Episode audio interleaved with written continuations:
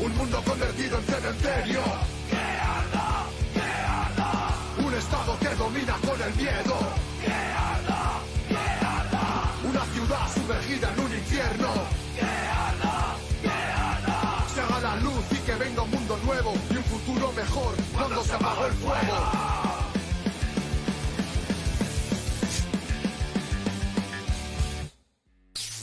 Vanguardia Obrera. Opinión y análisis político.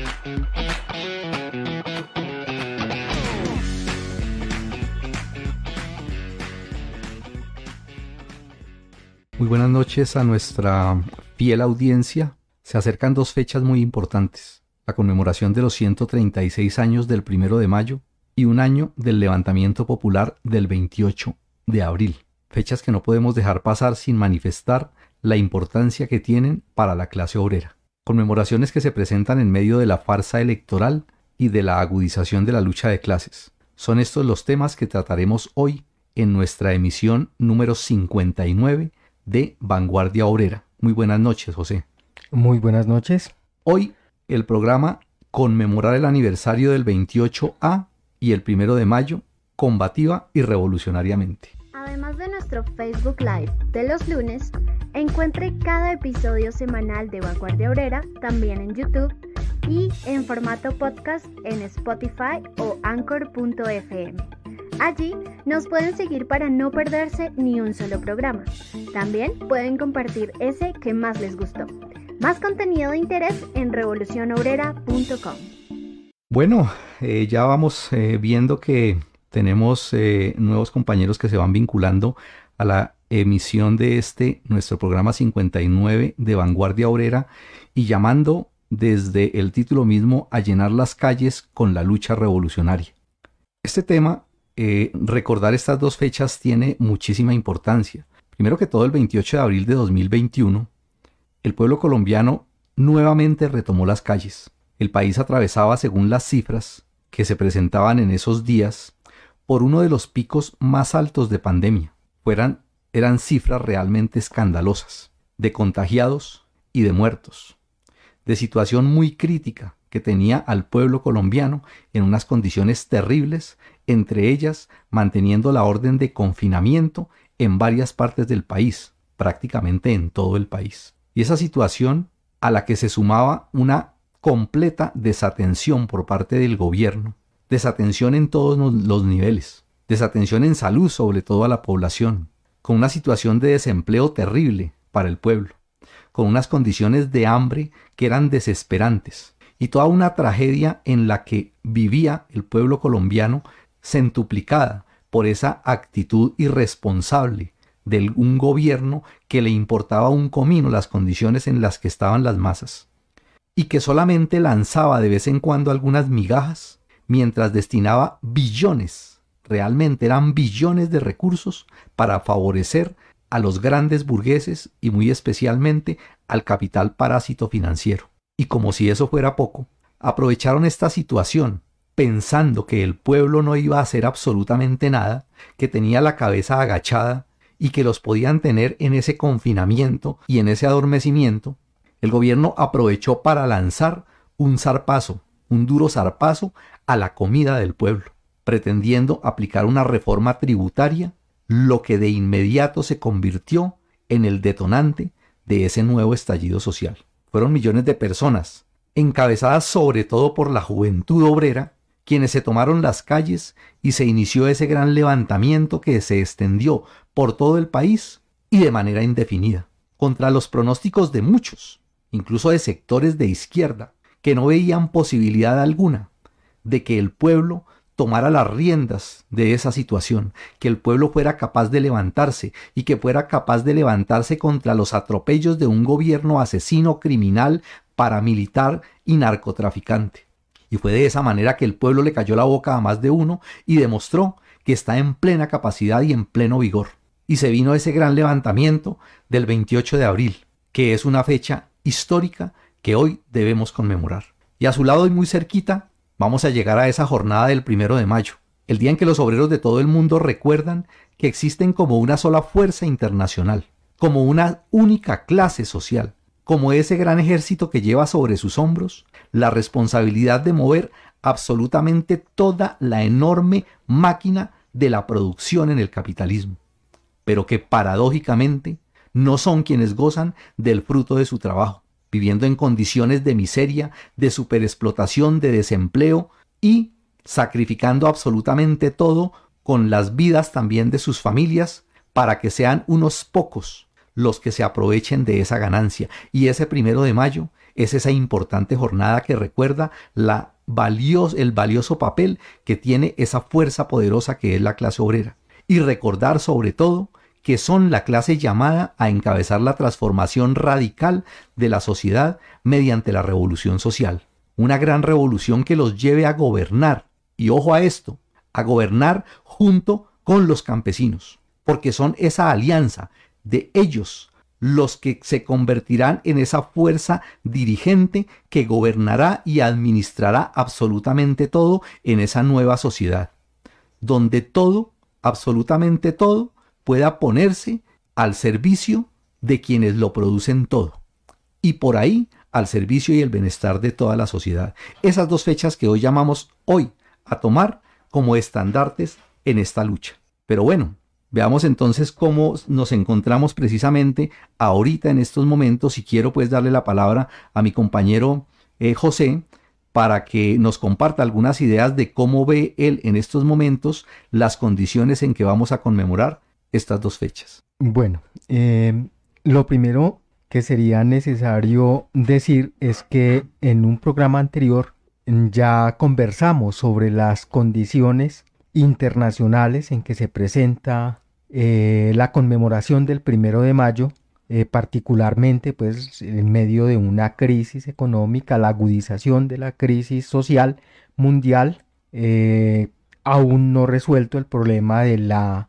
la crisis en la salud, la crisis medioambiental y ello va acompañado a los preparativos de guerra imperialista y particularmente eh, la agresión al pueblo de Ucrania por parte del imperialismo ruso y la intervención de los imperialistas comandados por Estados Unidos desde la OTAN. En particular, mm, creo que es necesario hoy referirnos a algunos asuntos de la lucha de clases en el país mm, porque se presentan algunos aspectos que, que llaman la atención de los trabajadores y son eh, por estos días eh, noticia. En todas partes se escucha, en, las calles, en las tiendas, en los supermercados, la queja general de la carestía. En ningún dinero alcanza. Incluso según las cifras oficiales, dice que se presenta un aumento del más del 25% en los alimentos y que de conjunto sobrepasan el 11% en los productos de primera necesidad, es decir, además de los alimentos, eh, los servicios y arrendamientos. Eso en términos exactos y hablan pues de inflación y la inflación mundial y que eso va está agravado pues y se va a agravar aún más eh, como consecuencias de la guerra en Ucrania. Eso en términos reales y concretos para la clase obrera significa rebaja general de los salarios y por consiguiente se traduce en aumento del hambre en los hogares proletarios y campesinos. De conjunto en la sociedad es un agravamiento terrible de la crisis social que ya existe, que ya existía, incluso que fue de los principales motivos del levantamiento de hace un año.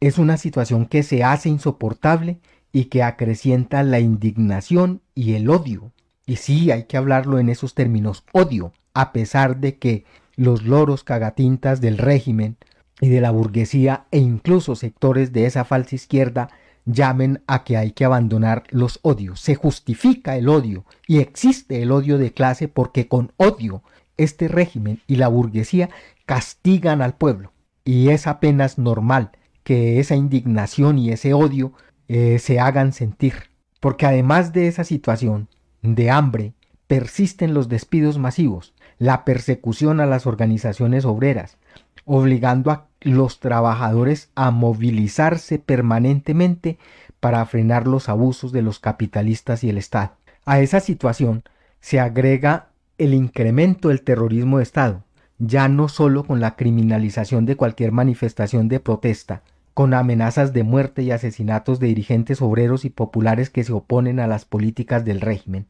caso del páramo de Santurbán, sino además con la descarada actuación de las fuerzas militares, como evidencia la masacre reciente en Puerto Leguízamo, Putumayo, donde fueron asesinados 11 campesinos que asistían a un bazar y fueron presentados por el ejército y el régimen como combatientes disidentes de las FARC dados de baja y que ahorita justamente tienen, eh, es un escándalo a nivel internacional. Es decir, el ejército actuando como cualquier horda eh, paramilitar. Les faltó la motosierra.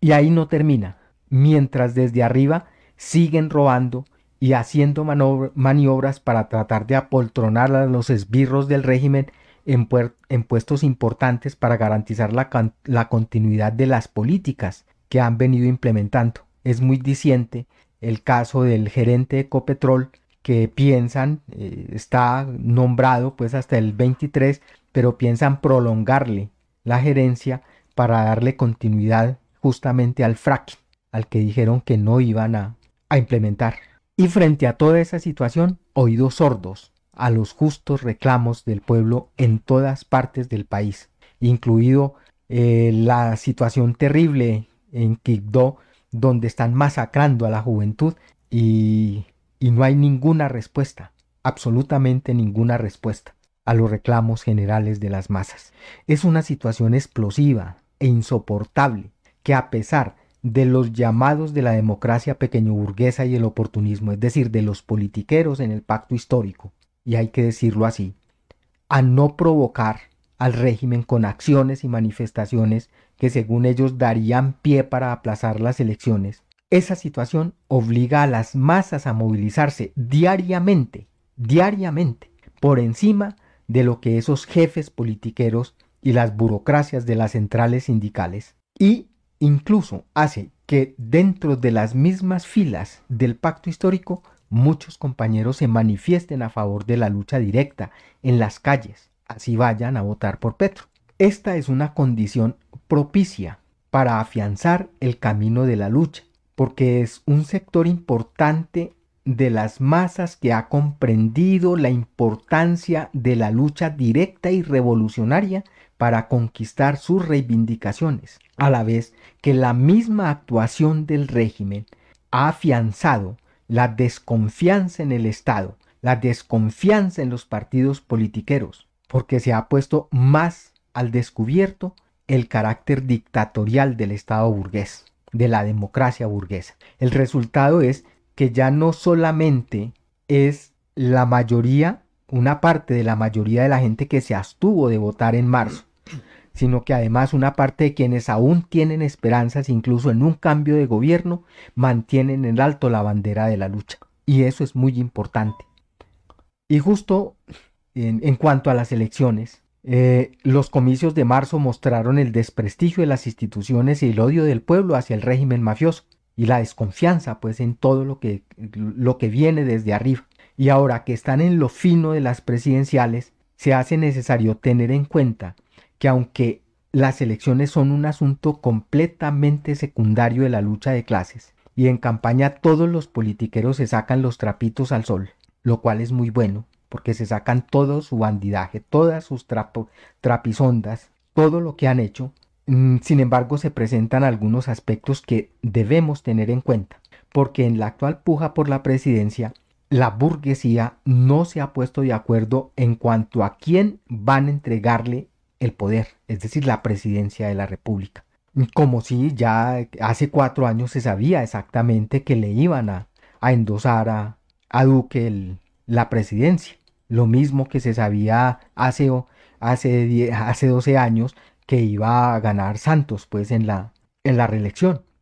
Este hecho mm, deja al descubierto la debilidad y la crisis de los partidos de las clases dominantes y las divisiones existentes entre ellas, incluida la división en el partido de la mafia. Eh, una crisis pues que incluso en el partido de la mafia es admitida por el propio jefe paramilitar, por Uribe. Y es muy importante eso, porque se deben tener en cuenta y el proletariado y los revolucionarios deben tener en cuenta que la división de las clases dominantes y las crisis por arriba son una reserva de la lucha revolucionaria del pueblo, una reserva secundaria y que contribuye, esa debilidad manifiesta, eh, contribuye a afianzarse esa división, contribuye a agrietarse en la medida en que se manifieste la lucha revolucionaria desde abajo. Y en medio de esa división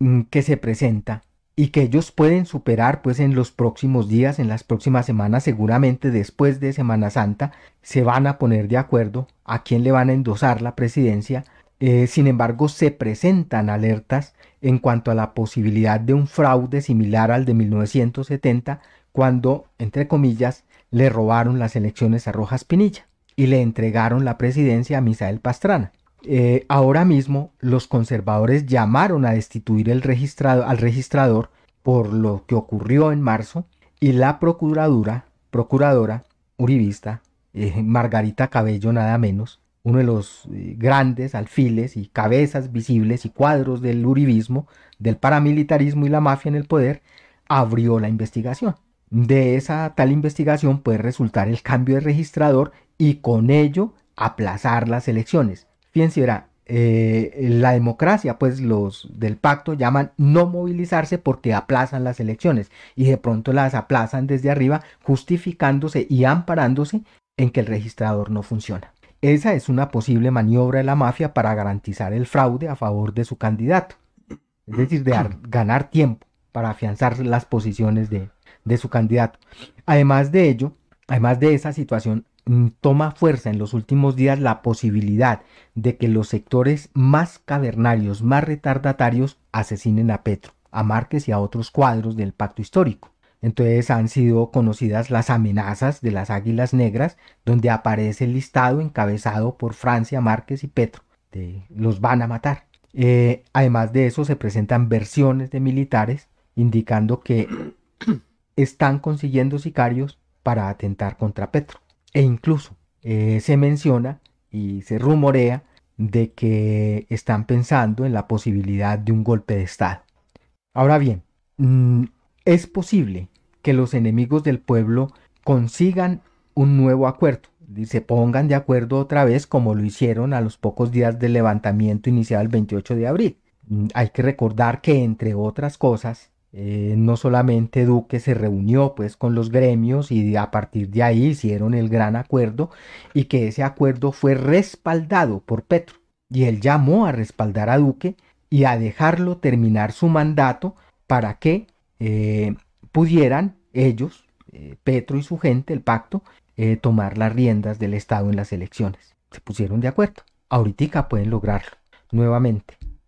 Mm, todo esto Mm, ante el temor de un nuevo levantamiento que todos le tienen miedo y que va a ser indudablemente más poderoso, porque lo que originó el levantamiento de hace un año no se ha resuelto. Es decir, el hambre, la miseria, la represión, el terrorismo de Estado, eh, todas las medidas antiobreras y antipopulares siguen martillando y siguen ocasionando indignación y rebeldía entre las masas populares. Y le tienen miedo a un levantamiento que indudablemente ahorita sería mucho más poderoso. En ese sentido, eh, los comunistas deben tener la confianza en que en la medida en que no se han solucionado los problemas más sentidos de las masas, agudizan, se han agudizado por el contrario aún más las contradicciones sociales y, en, y por esa situación, cualquier arbitrariedad o abuso o crimen del Estado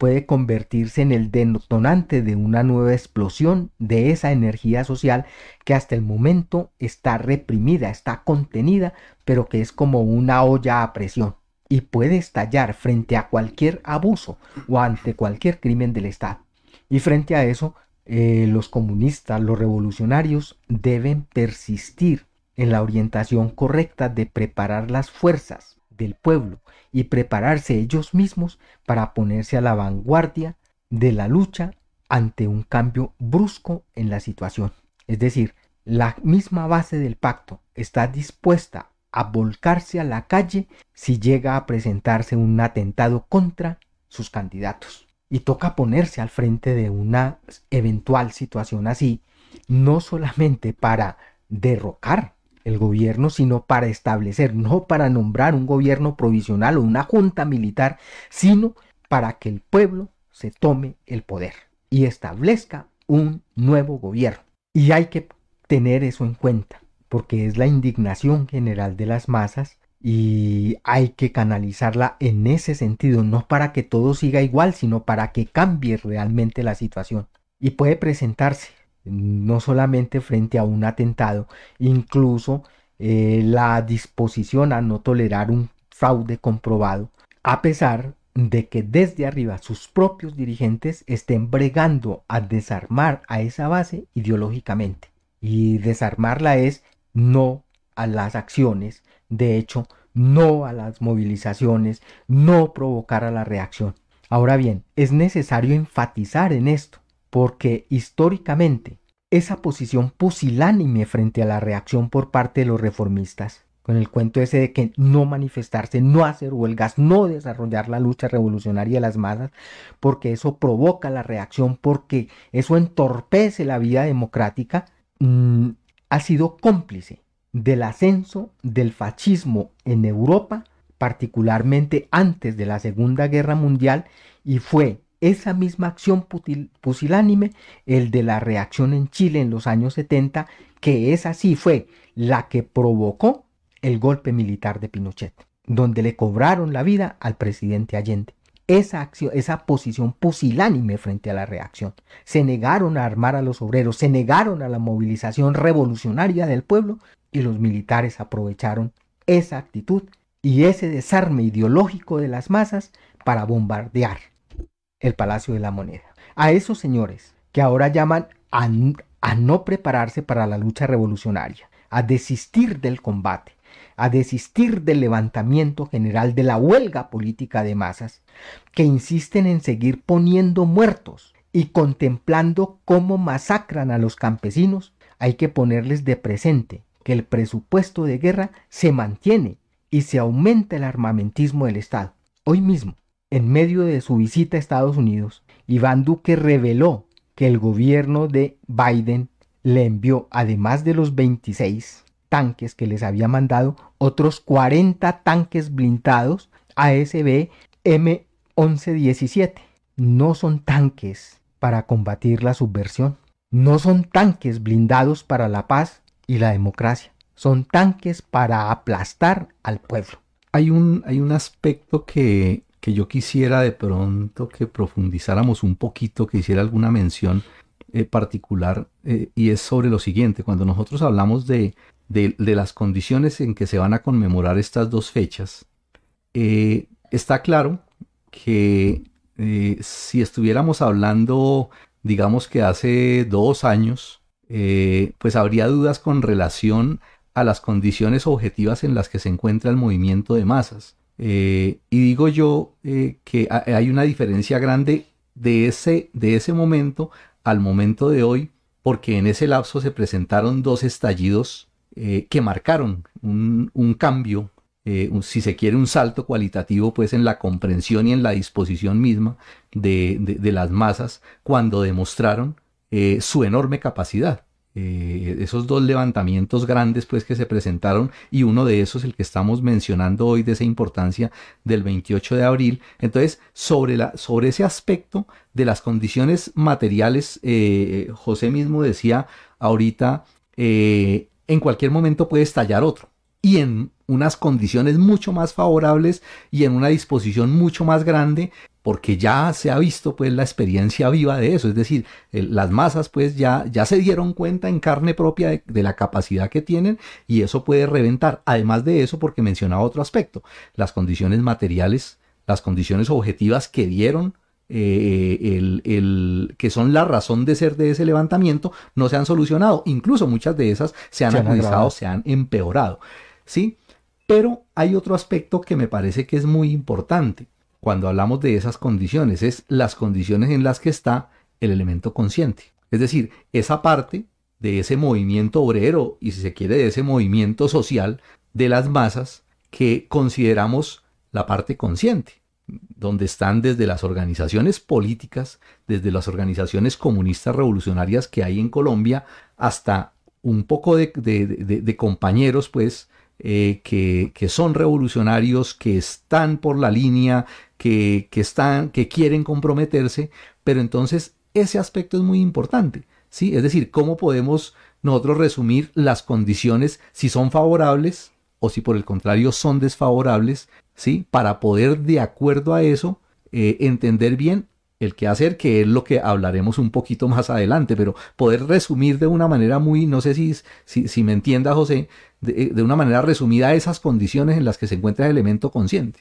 Indudablemente que ya Ricardo decía pues el, el asunto que hubo un cambio en la conciencia general, en la conciencia general de la sociedad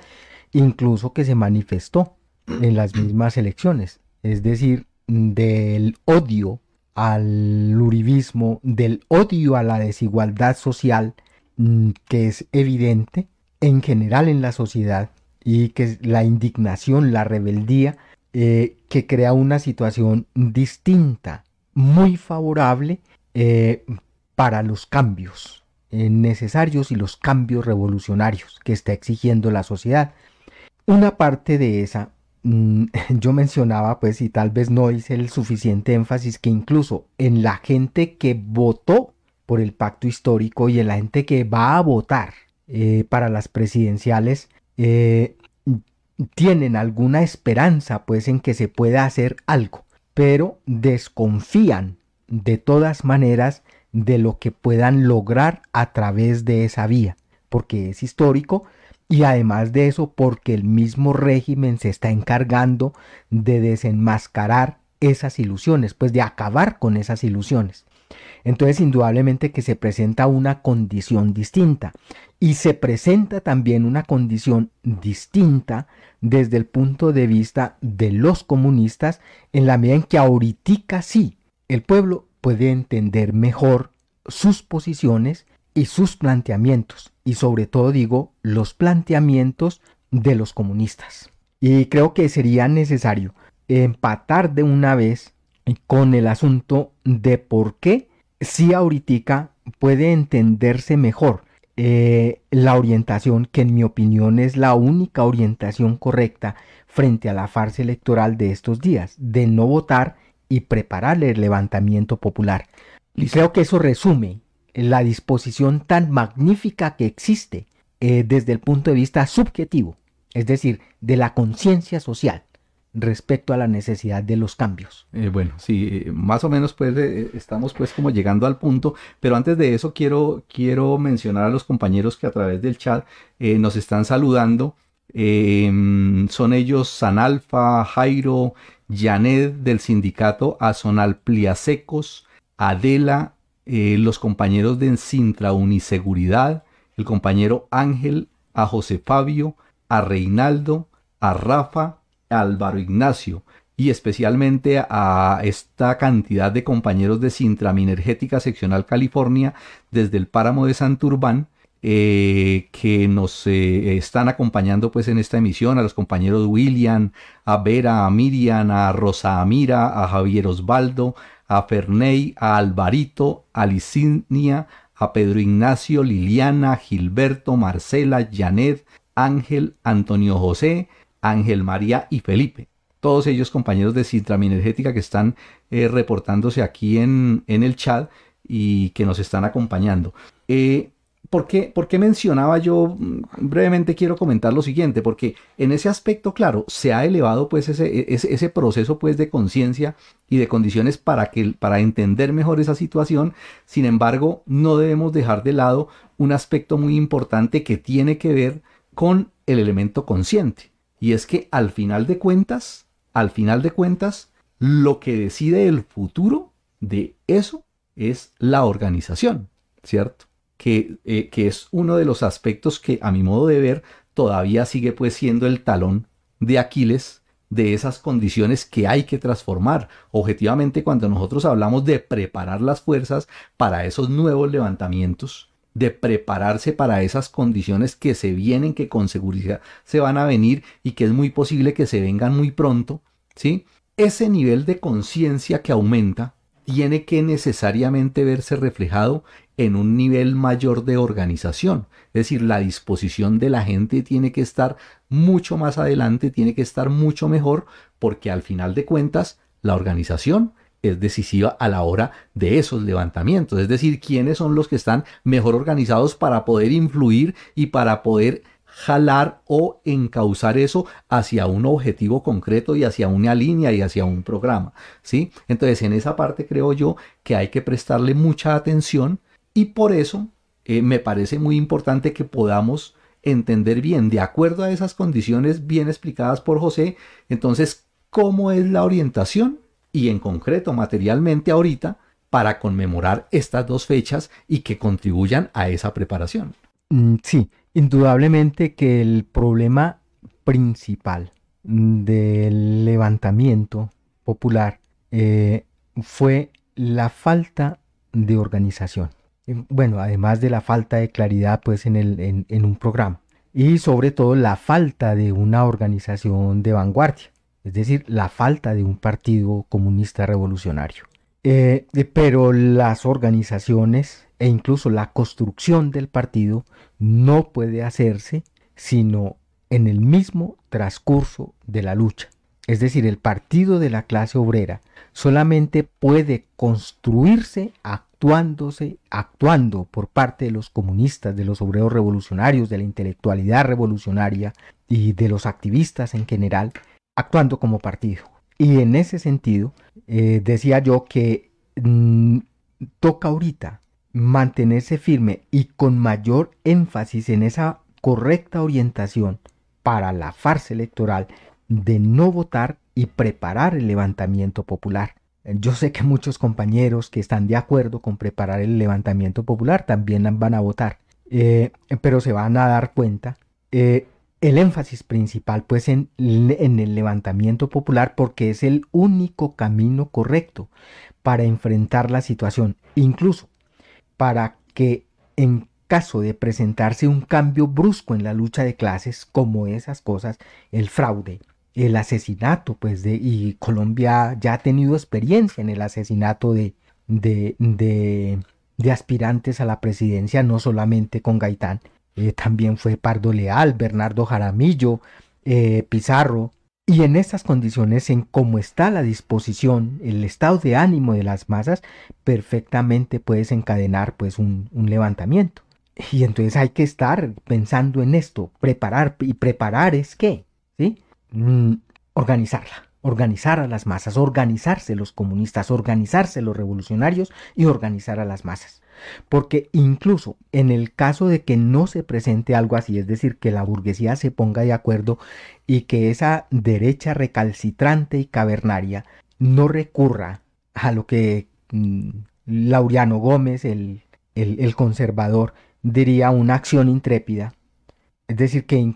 transcurran las elecciones normalmente y se presente un cambio de régimen incluso, sea que la burguesía se atreva hasta entregarle la dirección pues y la presidencia a Petro, se debe insistir ahora con mayor razón en la difusión del programa inmediato y el programa socialista propuesto por la Unión Obrera Comunista. Es muy importante esto porque es alrededor de esas herramientas, de esas propuestas, como se va a unir las organizaciones del pueblo, porque ellas son y representan la solución a los problemas que, se plante que, reclaman las masas populares y las que ocasionaron el levantamiento del 19 y del año pasado. Es decir, son los problemas que la burguesía no quiere y que incluso un próximo presidente así quiera no puede resolver porque está amarrado por el capital, por los grandes burgueses y terratenientes colombianos y por el imperialismo. En ese sentido, de las dos conmemoraciones que estamos cercanos a conmemorar, de las que ya habló pues eh, el compañero Ricardo, los obreros revolucionarios, los auténticos dirigentes populares y todos los que desean derrotar al régimen mafioso y cambiar la sociedad deben unirse. esa es una tarea práctica para unirse, para organizarse, convocar y organizar la conmemoración combativa del 28 de abril, una conmemoración que debe enarbolar la bandera de la lucha contra la carestía y contra el terrorismo de Estado, es decir, por la liberación de los detenidos de levantamiento, por el esclarecimiento de los hechos de tortura, violaciones, desapariciones, etc., y el castigo a los responsables de esos crímenes. En esa misma, y como quedan tan cerquita, se debe enlazar con lo del primero de mayo, que debe ser una jornada internacionalista y revolucionario y revolucionaria y en ese sentido deben hacer parte de la preparación del pueblo para el próximo levantamiento. ¿A quiénes recurrir? Pues, los trotskistas inmediatamente van a decir, no, a las centrales, que convoque el Comando Nacional de Paro y se pongan al frente. No, no lo van a hacer. ¿sí? Toca apelar y convocar directamente a las masas sin permiso de nadie, por encima y con independencia de los politiqueros reformistas y de los jefes vendiobreros de las centrales sindicales. Y es una iniciativa que tienen que tomar en cualquier parte donde se encuentren revolucionarios y, obreros conscientes e intelectuales, pues que quieran ayudar al pueblo realmente a sacudirse de las cadenas. Mm, pero además de eso, tienen otra responsabilidad respecto a lo del circo electoral, porque deben no deben ocultar, es decir, tienen que denunciar la posibilidad del fraude electoral,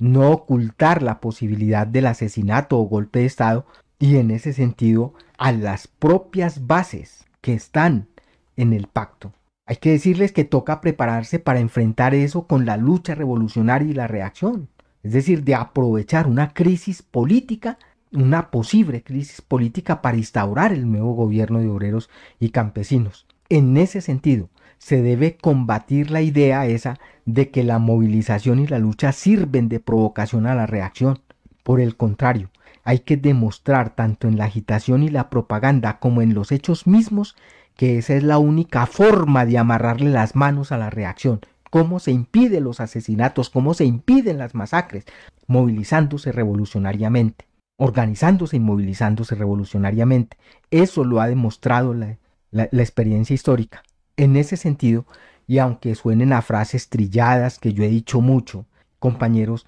se debe insistir en retomar las asambleas populares. Eso hace parte de organizar las fuerzas. Se debe fortalecer las primeras líneas o los grupos de choque y se debe avanzar en la conformación de la milicia popular, no solamente porque son las formas necesarias para enfrentar la reacción, sino porque ellas ya demostraron que son las formas embrionarias del poder popular, del nuevo poder, del nuevo gobierno de obreros y campesinos. ¿sí? Igualmente, es necesario mm, en estos días, eh, pues la lucha es una, es una lucha internacional, mundial, de los proletarios y de los pueblos.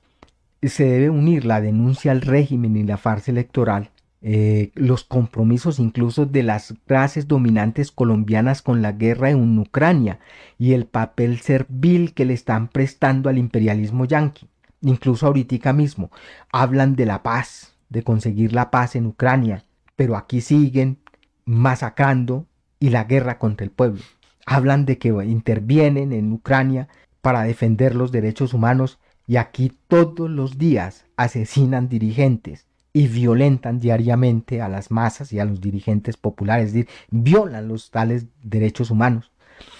Hablan de democracia, mientras ejecutan la más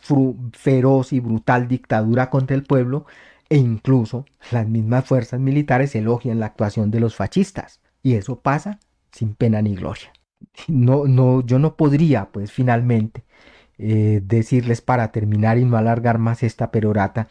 eh, decirle a los compañeros, a los comunistas, a los obreros conscientes, a los intelectuales revolucionarios, que no podemos olvidar por un instante la responsabilidad que tenemos de avanzar en la construcción del Partido de la Clase Obrera en Colombia y de la realización de la Conferencia Internacional de los Marxistas, Leninistas, Maoístas de todos los países como un paso adelante hacia la nueva internacional. Mm, ese es es el dispositivo estratégico principal para garantizar el triunfo de los pueblos, incluido el pueblo colombiano, sobre sus enemigos. En ese sentido es mi obligación llamar a los compañeros que nos escuchan y a los que nos van a escuchar después en diferido a organizarse políticamente, a pensar en construir el partido y llamar a los compañeros cuadros y militantes de la Unión Obrera Comunista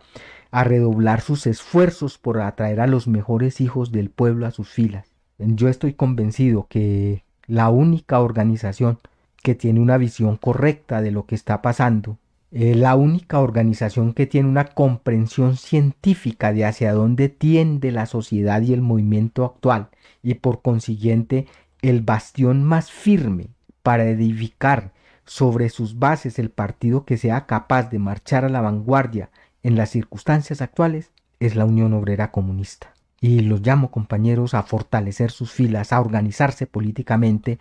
y a los compañeros de la Unión a que hagan sus mejores esfuerzos por atraer a sus seguidores, por organizar políticamente a los mejores hijos de la clase que seguro responderán a sus esfuerzos. Bueno, muy bien, José. Nos reporta también audiencia eh, aquí en el chat a los que saludamos, a José Jaramillo, que se reporta diciendo aquí estoy, aquí, aquí estoy. Y a los compañeros de la Escuela Sindical Mariacano, muy buenas noches también para ellos. Eh, dentro de, las, eh, de los preparativos de estas dos jornadas, del 28 de abril y del 1 de mayo,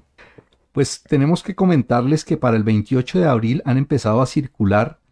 por las redes sociales varias convocatorias. Eh, de distintos eh, sectores, convocatorias que citan para salir a las calles, para tomarse las calles el próximo 28 de abril y seguirán apareciendo. Eh, continuará durante estos días esas convocatorias y los invitamos pues también a que nos hagan llegar y ayuden pues a hacer circular estas invitaciones que irán aumentando. Eh, lo que decía eh, José ahorita respecto a las convocatorias de los jefes eh, politiqueros o de los jefes de las centrales es cierto. Ellos no van a tomar la iniciativa para hacer esas convocatorias. ellos siempre están agazapados y rezando para que no haya convocatorias, para que no haya pues esos grandes levantamientos eh, y los veremos al final, los veremos por allá en los últimos días, eh, si ven que eso se va a desbordar y que la gente va a salir a las calles, los veremos eh, colocándose, pretendiendo colocarse al frente y convocando, que es lo que siempre hacen al final, convocando para ponerse al frente y frenar que fue lo que hicieron eh, hace un año y que es lo que históricamente se les conoce. Sí, entonces esos burócratas de las centrales y los jefes politiqueros eh, así actuarán y lo importante de eso es no depender de ellos, como decía José, efectivamente, entonces a preparar ese 28 de abril. Eh, respecto a las tareas preparatorias para el primero de mayo, queremos destacar que ya han empezado a aparecer convocatorias para la conformación de los comités pro primero de mayo en algunas ciudades. Eh, concretamente podemos eh, mm, recordarles que este llamado ya tuvo alguna respuesta en Cali. Los compañeros de Cali, algunos compañeros eh, de los comités de lucha, han programado la primera reunión para iniciar actividades preparatorias del primero de mayo, la primera reunión para el día de mañana 12 mañana martes 12 a las 7 de la noche. Eh, una reunión eh, en, creo que por, Jitsi, si no estoy mal, por Jitsi Meet. Entonces ellos eh, van a empezar a compartir un enlace para que los compañeros pues, puedan vincularse a esas tareas. Y en Bogotá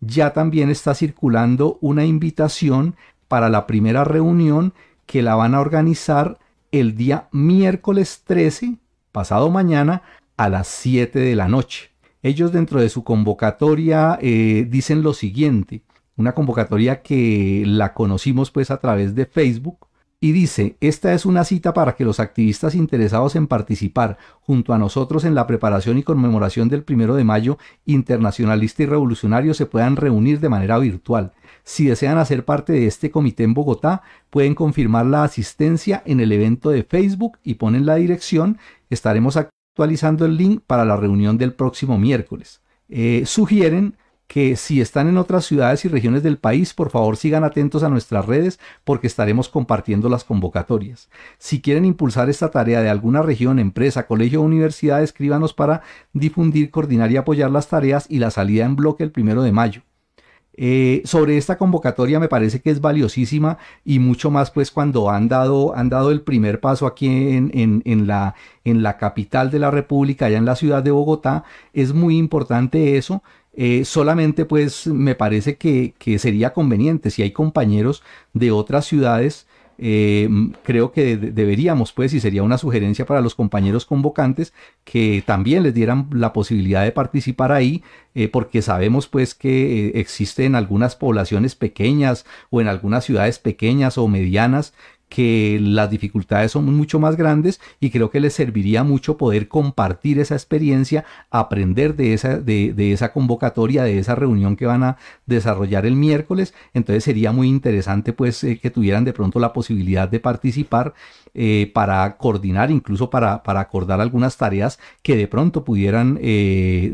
acordarse y coordinarse a nivel nacional. Y obviamente con la idea pues de que los compañeros en Bogotá que ya tienen algo de experiencia sobre eso, pues puedan ayudar también a que esa tarea eh, se desarrolle con más eh, capacidad en otras partes del país. Eh, también nos enteramos por parte de la ciudad de Medellín que para esta semana fue lo que nos la noticia que nos llegó